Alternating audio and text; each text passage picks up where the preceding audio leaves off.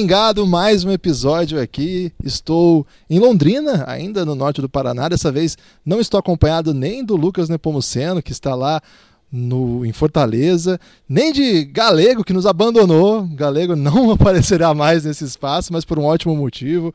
Acertou aí com o Flamengo, vai ser técnico do Flamengo sub-20 e sub-19. E aí eu vou ter que torcer pro Flamengo, rapaz. Quem diria? Corintiano aí de nascimento, de criação. Vou ter que torcer pro Flamengo em homenagem ao Galego, mas o Galego recomendou e estou aqui com uma pessoa que está sendo candidato aí para substituir o Galego. Olha, responsa, Gabriel, Gabriel Milian. Ele é assistente técnico do time do Cerrado, uma das sensações aí dessa Liga Ouro. Tem feito aí um trabalho brilhante a equipe do Cerrado, vencendo equipe de orçamento maior e com um jogo muito interessante. A gente vai falar sobre a Liga Ouro hoje, que é um dos xodós aqui do Pingado.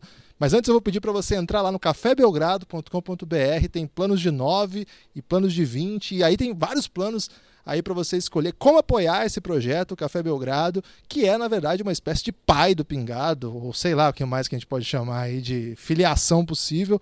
Mas então é cafébelgrado.com.br entre lá e se você apoiar por conta do Pingado, nos avise. Diz assim, ó, estou apoiando por causa do Pingado, que isso também é um estímulo para a gente continuar fazendo esse projeto que é integralmente dedicado ao basquete nacional.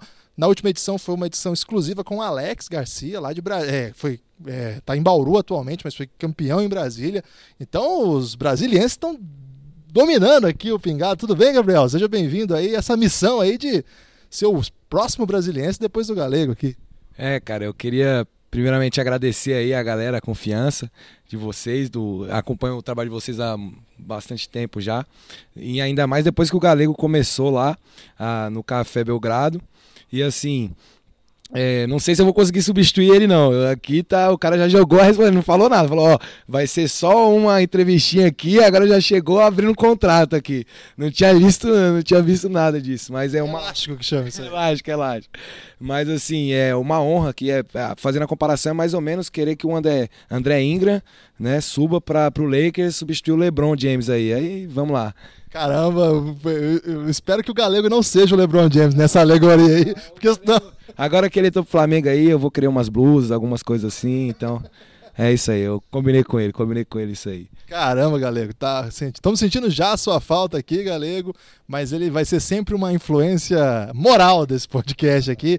Ele é um dos responsáveis pela criação disso, ele pilhou a gente e nos abandonou. Ele falou, vamos fazer, Nacional é massa, e agora nos abandonou. Galego tem dessas, assim, de vamos fazer e tal, e vai lá. É, é brincadeira, viu, Galego? Você mora no nosso coração, estamos torcendo muito para você. No jogo contra o Corinthians eu vou ficar confuso, porque tem Corinthians esse ano na LDB, pela primeira vez, inclusive, e vai ter contra o time do Galego. Vou torcer pro empate aí, não tem empate no basquete, mas eu vou torcer aí para um jogo da prorrogação, e aí que vença o melhor. Agora vamos falar de Liga Ouro, que é um dos xodós aqui do Café Belgrado, desse projeto Pingado. Fizemos um episódio inteiro sobre Liga Ouro já. E estamos passando aqui para continuar essa competição. É competição muito equilibrada, né, Gabriel? Quando começou esse campeonato, a gente fez aquele podcast sinalizando algumas possibilidades do que podia acontecer. Apontamos alguns favoritos, alguns times de orçamento maior e, cara, é, muita coisa aconteceu, algumas expectativas se cumpriram, outras não. O que, que, você tem achado aí? Como é que tem sido o trabalho? Cara, então, é, primeiramente, é assim, é uma das primeiras vezes que eu estou trabalhando com esse nível, com esse rendimento, né?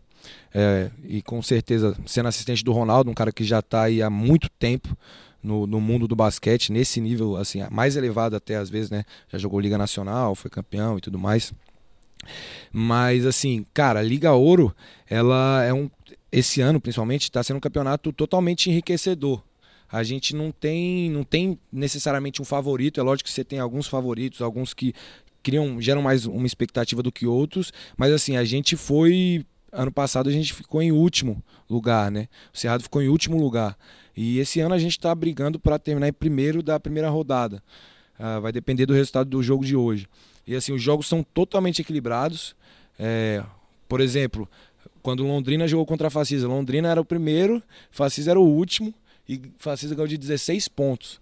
Então, assim, a gente, como técnico, é, é muito enriquecedor isso pra gente, porque a gente não pode deixar de estudar, não pode deixar de adaptar os nossos trabalhos, não pode deixar de inovar durante o treino.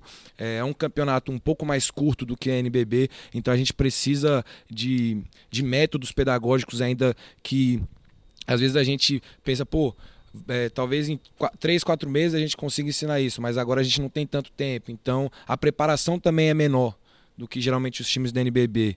Então é, é uma coisa bem enriquecedora. A Liga Ouro é um, é um campeonato aí que ele dá uma sobrevida para vários atletas, dá oportunidade para vários atletas de base. A gente tem alguns exemplos aí que é o, o Danilo Senna, que está jogando bem, está pegando o ritmo de jogo.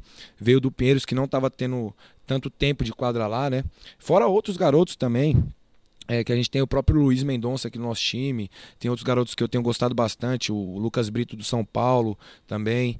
É, então, é, essa Liga Ouro ela veio para agregar muito no basquete nacional, até para os técnicos, tanto para os técnicos quanto para os atletas e quanto para o basquete em geral, porque você vê aqui a gente jogou lá em Campo Mourão, Londrina, é, você levou o seu pai lá para assistir, você falou, pô, não, não tem jogo lá em Maringá e tal, mas tem um, teve um jogo profissional lá em Camorão e que tem uma estrutura muito legal, assim, tem uma estrutura muito legal. Então, isso aproxima o público também e faz o nosso basquete crescer ainda mais, que é o esporte que a gente ama, que a gente, que a gente gosta. Então, eu acho que a Liga Ouro está sendo super bem-vinda, assim, de uma maneira especial aqui. A gente começou a gravar esse podcast aqui, a gente está gravando esse podcast dia 14 às 16 horas. Então, é na véspera do. No véspera não, né? No dia do encontro entre o Cerrado e o Londrina. É, atualmente ali dois dos três melhores times da competição pela tabela. E algumas coisas que a gente já percebeu assim nessa ao longo dessa Liga Ouro é que esse é o último adversário que vocês não enfrentaram ainda. É o, é o final do turno, o que já dá para pelo menos tirar uma foto, né? É, campeonato é sempre tirar uma foto do que está acontecendo e tentar analisar o que, o que, que dá para dizer já sobre uma coisa, outra. Eu, Gabriel, para falar a verdade, assim, eu tenho, eu tenho tentado acompanhar e acho bem legal que uma coisa que tem na Liga Ouro, que são as transmissões locais de, de TV. Eu acho que a, a galera não está acostumada assim é, porque como o NBB acabou centralizando, e que ótimo, né? Que tem Facebook, Twitter, tem uma equipe própria lá da, do NBB que faz isso. É, e ao mesmo tempo, assim, o pessoal acostumou e, e, vai. Aí tem jogos na TV, jogos na internet, sei lá. Agora, é legal que o Liga Ouro você vê, inclusive, transmissões locais, né? A gente viu lá no Cerrado, vocês fizeram é, transmissões, o Galego até participou, né, da, das transmissões. Em Campo Mourão tem o blog do Raoni que transmite os jogos e a qualidade de, da imagem é HD. É. A Unifacisa também tem uma, uma qualidade de transmissão muito legal. Então, uh, essa questão da transmissão é, é muito interessante, assim. É, até para os próprios jogadores aqui, para a família, para familiares e tudo mais, é, fica bem interessante assim essa transmissão, essa organização das próprias equipes em buscarem é, dar uma estrutura a mais para essa liga. E é interessante sim, o São Paulo, acho que também passa no próprio canal do São Paulo, né? São Paulo, é, é SPTV, SPFC TV, que é o, a TV do clube mesmo. Então, é, é, é uma coisa que tem permitido que a gente assista os jogos, né? Assim, então eu, eu tenho conseguido acompanhar na medida do possível as equipes, por exemplo, do Cerrado. É, esse ano eu assisti pelo menos três jogos é, e sem poder, sem poder estar. Então é uma, é uma, coisa nova, digamos assim. São Paulo assisti contra a Unifacisa, assisti contra o Campo Mourão, que eles uhum. perderam na última bola, né? Um, um jogo meio mágico, assim. É, então, assim, é, é, um campeonato que, se a gente acompanha, a gente pode falar um pouco melhor. E é uma coisa que eu já sugiro aqui pro pessoal que acompanha, que quer falar sobre. Eu sei que muita gente da área nos ouve. É, e eu queria até te perguntar um pouco sobre isso. Você que está no campeonato. É, estatística conta muita coisa, mas deixa tanta coisa de fora, ainda mais o tipo de estatística que a gente tem acesso aqui no Brasil, né? Que assim, não é uma estatística muito elaborada, é o básico do box score ali, a gente tem uma coisinha ou outra. Então, nada substitui ver o jogo, né? Então, é uma coisa, como tem tanto jogo transmitindo, eu acho que vale a pena quem quer falar sobre a Liga Ouro, quer acompanhar os, os jogadores, os jovens, os estrangeiros, acompanhar um pouco mais, né? E você que está lá no meio, assim, como você tem sentido a comunidade do basquete acompanhando a Liga Ouro esse ano? É...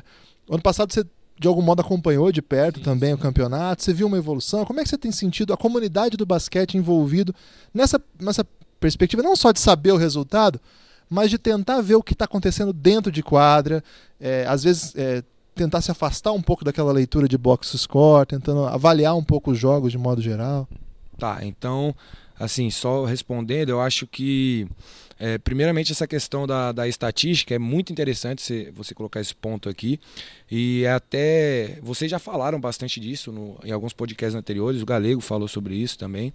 É, eu realmente eu acho que a estatística ela é, ela é importante. Ela é importante quando você vai fazer scout, quando você vai é, buscar entender o contexto dos, do, dos outros times, o que, que eles buscam mais, o que, que cada jogador faz melhor. E às vezes é, você falou que a gente tem uma estatística simples aqui, e realmente é uma estatística que a gente não, não pode depender tanto na Liga Ouro, que é uma estatística básica, né? Mas que ainda assim ajuda muito, ajuda muito você entender algumas coisas.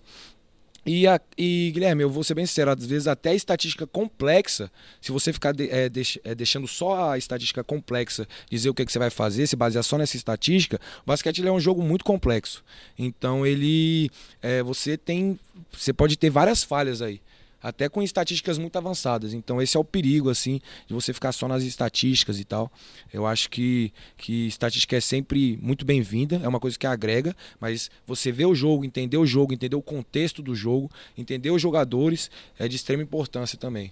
Né? E você até entender o, o outro técnico, qual é a filosofia de trabalho dele, enfim. É, sobre essa questão da galera tá acompanhando mais, da comunidade tá acompanhando, acompanhando mais, eu acho que, tá, que vem é, vem aumentando uh, essa, uh, esse acompanhamento na Liga Ouro. É, principalmente muita gente veio falar comigo é, que eu nem sabia que via Liga Ouro, assim, uma galera que nem conhece basquete direito em Brasília veio falar, cara, você tá lá na Liga Ouro, é, eu vi dois jogos e tal.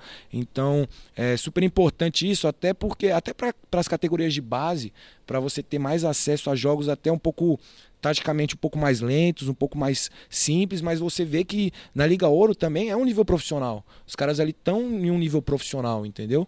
Então não é uma, é uma segunda divisão que é amador ou que, enfim, não, é um nível profissional que a, a estrutura é um pouco menor, né? Mas, mas a gente ainda tá, mas ainda existe um profissionalismo muito grande, existem muitos bons jogadores, bons técnicos e que você acompanha na Liga Ouro, você começa a entender o contexto geral do basquete nacional, assim. Você começa a ver e você vai poder ver evolução também. Você vai poder ver evolução de cada jogador também, isso daí é super importante. Você vê um jogador, pô, que tem 20, 21 anos jogando hoje aqui na Liga Ouro, sei lá, daqui dois, três anos ele jogando NBB de uma outra forma e ele melhorando alguns detalhes que na Liga Ouro ele não tinha. Então, é, os próprios técnicos também, que alguns estão em ascensão aí, eu gosto muito do técnico hoje do, do Bruno aqui, que a gente vai jogar contra o Londrina. É, então, talvez daqui a um tempo o projeto de Londrina esteja grande e tudo mais. É, NBB, a gente está vendo isso daí. É, com, abrindo portas para muitos outros times, então eu acho que é importante é, essa, essa, essa, está acontecendo esse, essa aproximação da comunidade das pessoas verem Liga Ouro e isso é extremamente importante para o basquete nacional nesse sentido assim. As pessoas vão começar a entender o contexto do basquete nacional e vão começar a ligar vários pontos assim. Então eu acho que é basicamente isso. Gabriel eu fiz essa introdução que eu queria te ouvir é, nos contar, já que você hoje você vai não vai, então eu peço que você não cite ninguém de Londrina, eu sei que você assiste os jogos de Londrina, mas você ali na beira da quadra, acompanhando os adversários. Eu queria que você nos contasse assim de alguns bons jogadores da Liga Ouro até agora. E eu não conte ninguém do Cerrado, até para você não, não precisar explicar lá porque que não citou outro do time. Então só conta dos adversários. Quem que você poderia nos dizer que Bom, esqueça um pouco a estatística, eu vou te falar quem que está merecendo atenção para a gente continuar acompanhando nesse segundo turno. Alguns nomes até agora que você viu no campeonato, de atletas que merecem que a gente fale, olha, esse cara aqui está na Liga Ouro, está numa ascensão, vale vale prestar. Quem que você cita aí para a gente, pelo menos os quatro atletas? Quatro atletas, tá. É, tem um que eu estou gostando bastante, assim, que eu espero que, que tenha uma ascensão muito legal, que é o próprio João, do São Paulo o pivô. É, ele tá um animal, né? Ele tá, assim. É que nem eu te falei, a, a, a dinâmica do jogo é um pouco diferente da NBB. Fisicamente também, Uh, até que nosso time, o Cerrado, tem um pouco mais de dificuldade nesse sentido físico, né? É, não tem tanta gente grande, assim. O maior é o Leandro, que tem 2,5m, 2,6m, e ele joga mais de um 4, assim, não é um 5 mesmo. O João, cara, eu tô achando ele ele muito bem no campeonato, assim. Ele não tem vindo com muito tempo de quadra, até por questões de estar tá em time grande e tudo mais. É difícil você você colocar um cara novo para jogar nesse sentido. Então a Liga Ouro é extremamente importante nisso também. Além da LDB, que ajudou muita gente, muito tempo, e que continua ajudando, mas a Liga Ouro também é importante nesse sentido aí, até da, da relação com a base. O João é, é um cara muito legal. É, cara, eu gosto muito do Barnes também, o do Unifacisa.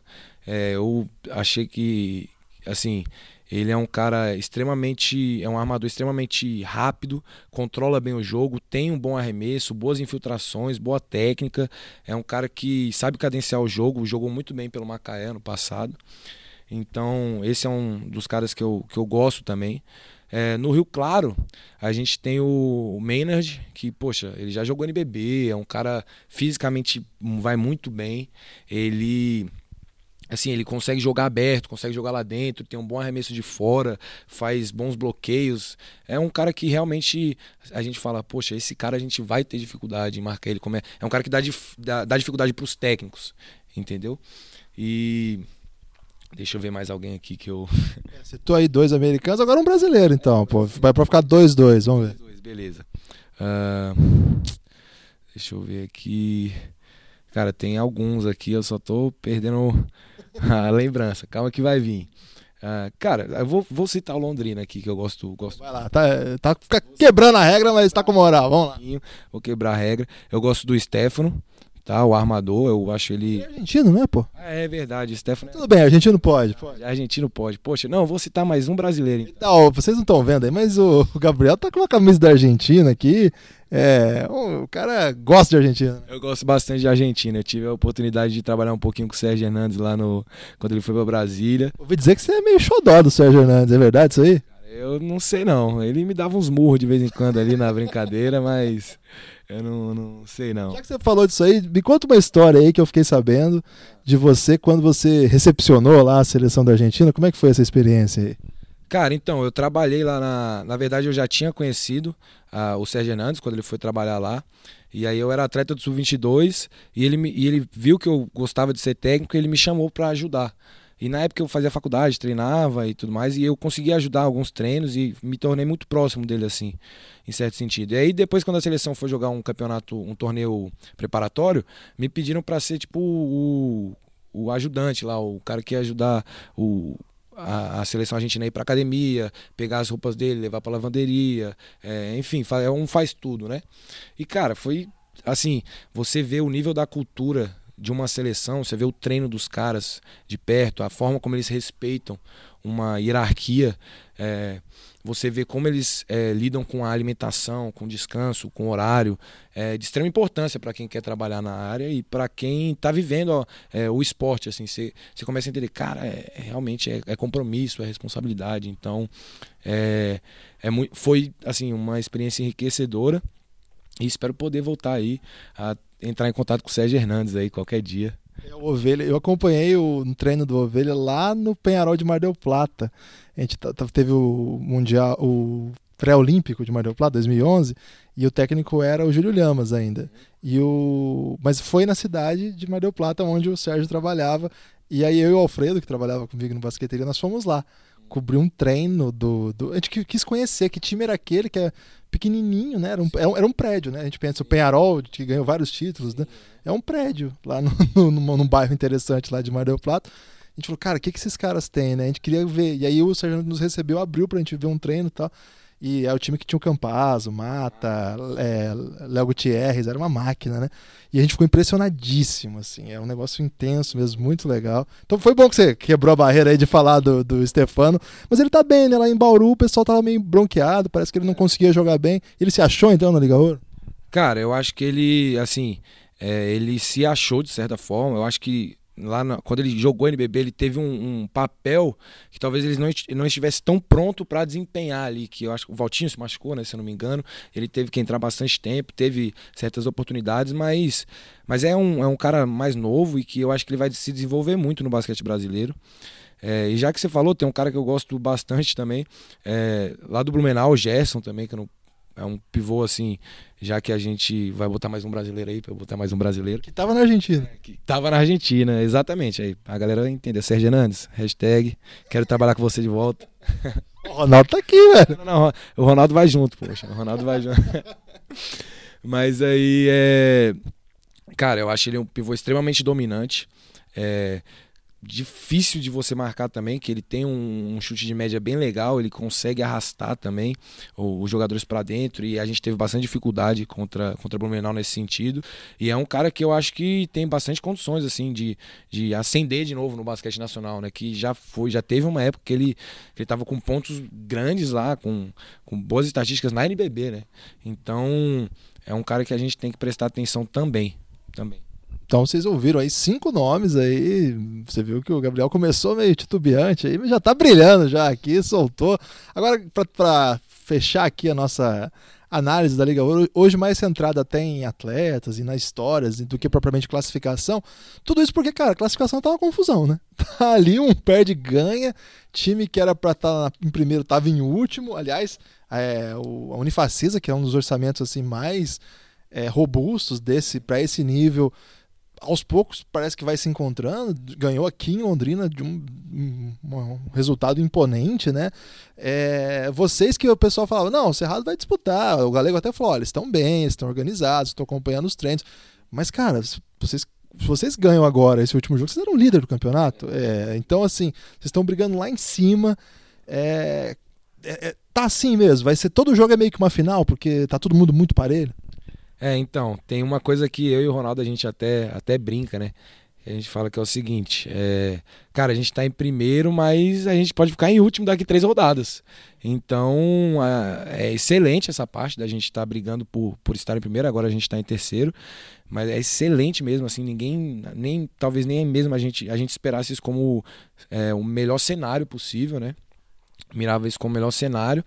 Só que é isso, todo jogo é uma guerra. Todo jogo é uma guerra. É, uma, é um nível de preparação que você tem que ter, que não é simplesmente, ah, galera, vamos lá, é, não, não, não vacila. Não, você tem que fazer scout, você tem que entender, você tem que ver o jogo, ver se os caras vão estar num dia bom. Jogar. Tem time que em casa, é, Camorão, cara, a energia que a, que a torcida dá para o time, Pato Branco também, eu senti isso.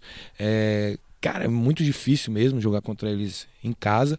E, e é um time é, e é um campeonato muito completo, assim, em termos de. As equipes estão muito bem preparadas, é, os técnicos estão bem estudados, então todo jogo é, é realmente é um jogo de xadrez ali que a gente tem que estar tá tensionando o tempo inteiro para a gente poder caminhar aos poucos para ver se a gente consegue uma vaga para os playoffs, para aí a gente pensar em outras coisas, entendeu? Então. É, eu acho que a, a Liga Ouro tá, tá enriquecida nesse sentido. Assim, quando você tem um campeonato competitivo dessa maneira, cara, você não pode vacilar, você não pode se desligar. O time inteiro tem que estar junto o tempo todo. Você tem jogos muito próximos um do outro. Então, é um desafio para os jogadores e para a comissão técnica, para os diretores. É, é muito legal essa tá vivendo esse, esse nível de esporte, nesse nível de tensionamento. assim. É enriquecedor, acho que para todo mundo que está fazendo parte dessa Liga Ouro. Esse aí foi o Gabriel Milião, um dos jovens técnicos brasileiros aí.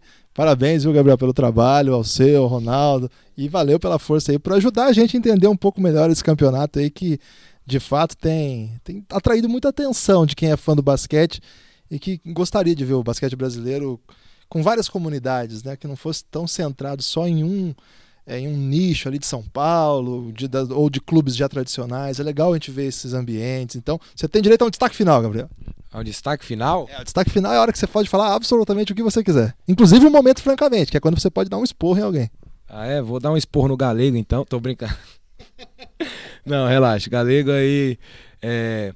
Não, eu realmente queria agradecer vocês do Café Belgrado é, porque eu acho que é, assim, pela confiança, não, sou, sou um, um, cara que tá ali, ó, tá botando a carinha ali no basquete, tá tentando entender alguma coisa. É, quem é o peça grande aqui é o Ronaldo mesmo, então. Vai ter podcast com o Ronaldo, hein? Vai ter. Fiquem atentos aí que vem logo depois desse podcast. Vai vir o próximo, vai ser com o Ronaldo. A gente vai conversar de muita coisa profunda aqui, não é? Profunda, profunda, filosófica. O Ronaldo é esse cara aí. e eu queria agradecer vocês e e assim, eu queria também dizer que a, a Liga Ouro realmente é um campeonato que está sendo muito enriquecedor para todo mundo. É, é muito importante para mim é, estar participando. Eu tenho 25 anos e estou aprendendo todo jogo, é um aprendizado. Eu nunca pensei que fosse aprender tanto basquete em tão pouco tempo.